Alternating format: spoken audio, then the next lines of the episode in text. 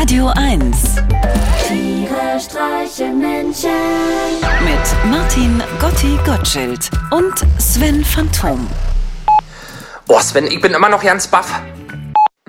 Okay, Gotti, äh, hättest du vielleicht noch die Gnädigkeit, mir zu verraten, warum? Na, ich war doch gestern mit meiner Familie im Friedrichstadtpalast, im Labyrinth der Bücher. Und es war so gut, so unglaublich gut. Ich werde nicht übertreiben, aber das war wahrscheinlich das Schönste an Entertainment, was ich in den letzten 20 Jahren gesehen habe. Vielleicht sogar das Schönste, was ich jemals in meinem ganzen Leben gesehen habe. Diese Kostüme, diese Farben, dieser Sound mit Lasershow und Wasser auf der Bühne und Kinder. So viele Kinder, Sven. Allein auf der Bühne bestimmt 30 und dann im Publikum auch nochmal ungefähr 7000. 7000 Kinder auf einen Haufen, Sven. Das war irre. Diese Stimmung, diese Freude. Am Ende der anderthalbstündigen Veranstaltung hatten die Erzieher und Lehrerinnen große Mühe, die kreuz und quer umherspringenden Einzelteile ihrer Grundschule und Kindergartengruppen überhaupt wieder komplett einzusammeln, beziehungsweise den Friedrichstadtpalast mit zumindest ungefähr den gleichen Kindern zu verlassen, mit denen sie auch gekommen waren. Zur besseren Sortierung hatten viele Schützlinge rote Schirmmützen auf oder gelbe Warnwesten an. Die Erzieherinnen verteilten panisch Apfelspalten, Gurkenstückchen und Caprisonnen an ihre feilschnellen, hungrigen kleinen Kulturpiranhas. Und auch wir als Erwachsene mussten höllisch aufpassen, dass wir nicht in eine falsche Gruppe hineingezogen wurden und dann mit einer roten Mütze auf dem Kopf und einer Appelspalte im Mund in irgendeinem Kindergarten in Dresden wieder aufwachen. Es war so schön, Sven. So laut, so bunt und herrlich chaotisch. Ohne in blanke Anarchie abzudriften. 7000 Kinder im Friedrichstadtpalast. Mein Highlight des Jahres 2022.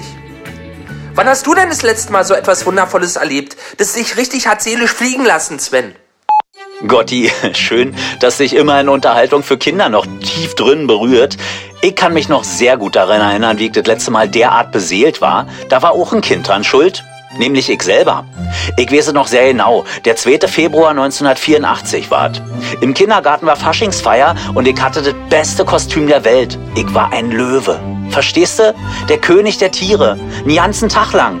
Ich war so unglaublich stolz. Meine Löwenmähne war ein Wischmopp, der vom Gummiband am Kinn gehalten wurde. Mein stattlicher Löwenschwanz war eine überdimensional lange Bommel aus Wolle. Die hatte meine Mutti einfach an eine totschicke graue Strumpfhose hinten dran genäht. Alle haben mich bewundert für mein steiles Outfit. An dem Tag bin ich auch seelisch geflogen, wie du es so schön genannt hast, Gotti. Die harte Landung allerdings, die kam dann ein Jahr später. Ich dachte, ich könnte diesen Riesenerfolg aus der großen Kindergartengruppe zu meinem ersten Schulfasching wiederholen. Und nun stand ich da, der König der Löwen, verloren in der Aula. Und ein fieser Zweitklässler sagt zu seinem Kumpel, während er mit nacktem Finger auf mich zeigt, Kiek mal, der hat eine Strumpfhose an. Das war am 12. Februar 1985. Seitdem bin ich nie wieder geflogen. Also mit dem Flugzeug schon, aber ohne meine Seele. Die ist immer noch in der Schulaula in Wandlitz. Darum hier mein Tipp für dich, Gotti. Genieße den Flug, solange er andauert. Der harte Aufprall kommt. Wann, weiß keiner. Aber er kommt.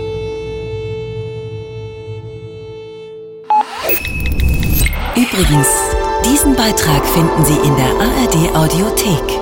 Im Podcast Tiere streicheln Menschen. Ohne weitere Kosten, werbefrei und alles in einer App. Jetzt die App der ARD Audiothek downloaden.